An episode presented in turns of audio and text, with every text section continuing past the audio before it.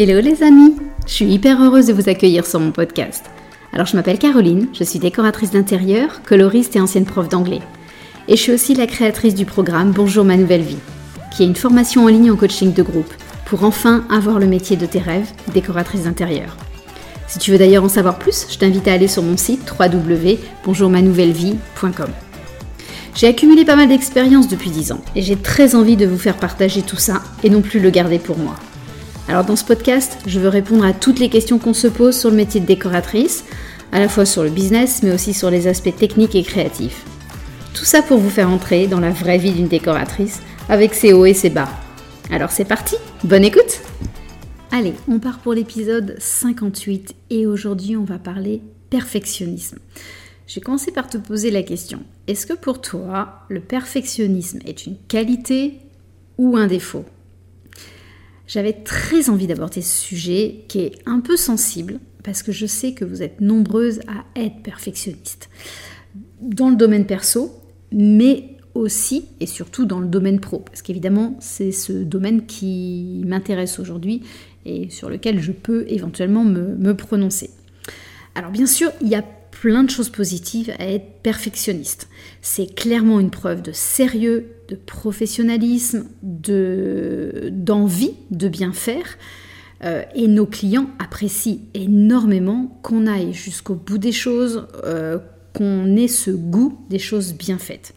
Et en tant que décoratrice, j'avais, euh, j'étais assez souvent perfectionniste, je dois bien l'avouer. J'avais souvent un mal fou, par exemple, à m'arrêter de modifier un projet, à, me satisfaire de la planche d'ambiance que j'avais réalisée, à me dire qu'il fallait arrêter de chercher le tapis ou le papier peint idéal pour le projet alors que j'en avais déjà sélectionné une dizaine. Euh, donc voilà, ça, ça fait partie de ma vie de décoratrice et ça en fait encore plus partie, ce perfectionnisme en tant que coloriste, c'était encore pire parce que je pouvais me poser à peu près 10 000 questions sur les bonnes couleurs. Est-ce que ça serait un peu, pas un petit peu mieux avec un peu plus de chromaticité? Euh, Peut-être qu'un petit peu de noir, ça serait pas plus mal. Et mon turquoise que j'ai choisi, est-ce qu'il serait pas meilleur si j'ajoutais un petit peu de vert à ce bleu déjà euh, tourné vers le vert? Enfin voilà, c'était vraiment des questions euh, et pour celles qui connaissent la formation de coloriste, pardon, on travaille avec un système où justement on vient très précisément choisir les couleurs et on peut à 5% près, voire 2% près, modifier euh, les teneurs en noir, en blanc, en chromaticité, etc. Donc en fait j'avais tellement de, pouvoir sur les couleurs que je ne savais plus m'arrêter et j'avais toujours un doute, euh, mais là en fonction des matériaux autour, en fonction de la luminosité, est-ce que ça sera mieux un peu plus ceci ou un peu moins cela? Bref, c'était euh, vraiment très fort surtout les premières années où j'ai été coloriste. Et je me suis quand même rendu compte qu'il fallait bien que je sache m'arrêter un moment ou un autre et plus vite. Parce que je ne pouvais pas passer autant de temps à choisir une couleur, alors que globalement, euh, ce que je facturais aux clients n'était pas du tout, du tout euh, aligné au niveau tarif avec le temps que j'y passais. Et puis en plus, j'ai eu de plus en plus de projets, euh, de plus en plus d'idées dans mon activité de décoratrice à mettre en place. Euh, et je me suis rendu compte qu'en fait, ce perfectionnisme ne me servait pas du tout. Et même au contraire, me desservait et m'empêchait d'avancer. Euh, donc, être sérieuse, consciencieuse, précise, c'était une qualité. C'est une qualité. Et ça, évidemment, j'ai toujours envie de le garder. Par contre, être perfectionniste, je vais oser le dire, mais pour moi, c'est un défaut. Et c'est très clairement, très très clairement un frein à nos business. Donc, je vais, effectivement volontairement être assez catégorique parce que, parce que je pense que j'ai envie de vous faire réagir en fait. Le, fond de, cet épisode, c'est vraiment de vous challenger euh, un aussi peut-être de vous botter les fesses, hein, parce que voilà, je sais que je suis clairement pas la seule à être passée par cette case de perfectionniste. Euh, et être perfectionniste ne nous aide en rien. Et plus j'expérimentais des nouvelles choses, plus je me documentais, plus j'avais cette certitude que le perfectionnisme était un fléau et que c'est devenu une évidence que euh, être perfectionniste est un boulet, c'est un frein, c'est un boulet, c'est un fléau au niveau business. Euh, et du coup, avec cette conviction que j'avais développée en tant que décoratrice, quand j'ai décidé de lancer la formation euh, signature de Bonjour ma nouvelle vie, la formation pour devenir décoratrice, euh, je l'ai lancée sans avoir rien créé. Alors je sais que dit comme ça, ça peut vous paraître choquant, mais c'est pourtant ce qui s'est passé. C'est-à-dire que j'ai vendu le projet, la formation à quatre filles.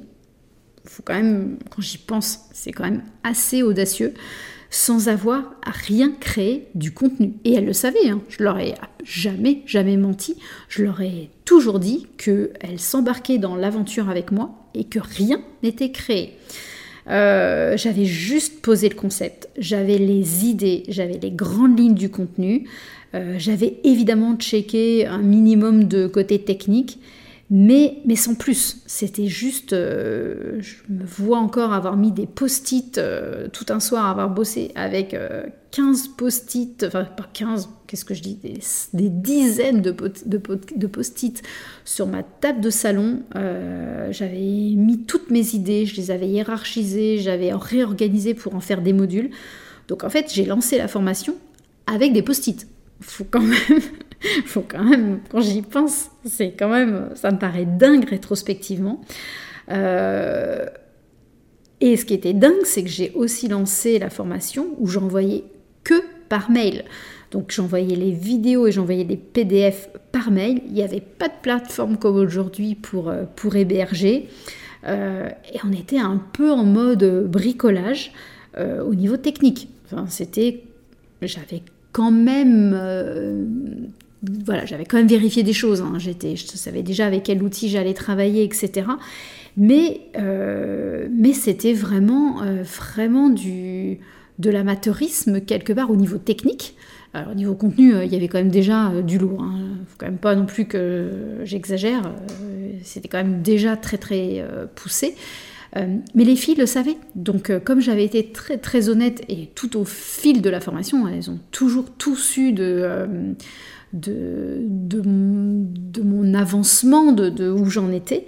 Donc je crée les modules les uns après les autres, semaine après semaine, au fur et à mesure où elle avançait. Euh, et comme le deal avec ces, ces quatre filles, c'était euh, d'être mes bêta-testeuses et me faire des feedbacks en permanence, en fait, chaque module a été retravaillé dans un deuxième temps. Euh, parce que voilà, rien n'avait été parfait au départ, et du coup l'idée c'était quand même de les améliorer de façon considérable, et je savais que j'avais besoin d'aide pour les améliorer, j'avais besoin d'être challengée euh, à ce niveau-là. Et il y avait une phrase que j'avais entendue, je ne sais plus du tout par qui, mais c'était un entrepreneur qui euh, avait dit dans une interview, si tu n'as pas honte de la première version de ton produit, c'est que tu l'as lancé trop tard. Donc et donc en fait, bah, quelque part, quand je repense au tout premier module créé, alors honte, c'est un mot trop fort, hein, parce que j'étais déjà assez fière de ce que j'avais fait, et puis j'étais prof euh, au départ, donc j'avais tout le côté pédagogie, la capacité à créer des exercices, à organiser euh, les transmissions, le partage des connaissances, tout ça c'était quand même des des compétences que j'avais euh, très très fortement euh, ancrées en moi, faut quand même pas exagérer. Mais par contre, oui, c'est vrai que c'était euh, très approximatif comparé à ce que c'est aujourd'hui. Donc cette phrase, si tu n'as pas honte de la première version de ton produit, c'est que tu l'as lancé trop tard, c'est vrai. Et aujourd'hui, j'ai honte, par exemple, de mes tout premiers devis, de mes tout premiers projets de décoratrice. Bien sûr que j'en ai honte, mais il a fallu que je passe par là pour améliorer et pour apprendre euh, sur le terrain quelque part. Donc voilà, cette citation que j'avais entendue de cet entrepreneur m'a beaucoup parlé. Donc, euh, donc je me dis, ok, let's go, on y va. J'ai sécurisé à 10% le projet, le reste suivra. Et en fait, la suite de l'aventure m'a donné raison. J'ai tout créé spontanément euh, pour reprendre les choses ensuite. Et en fait, je pense que c'était génial de procéder comme ça. Et euh, encore aujourd'hui, les choses ne cessent de progresser au fur et à mesure de mon expérience et des feedbacks des élèves que je reçois. Donc évidemment aujourd'hui elles sont beaucoup plus nombreuses que juste 4, euh, bêta-testeuses, mais c'est toujours la même façon de procéder que j'ai gardé. Donc je sécurise l'essentiel évidemment, mais après eh ben, on se lance et on verra bien. On va construire le filet au fur et à mesure. Euh, on, va, on va améliorer et on va créer au fur et à mesure.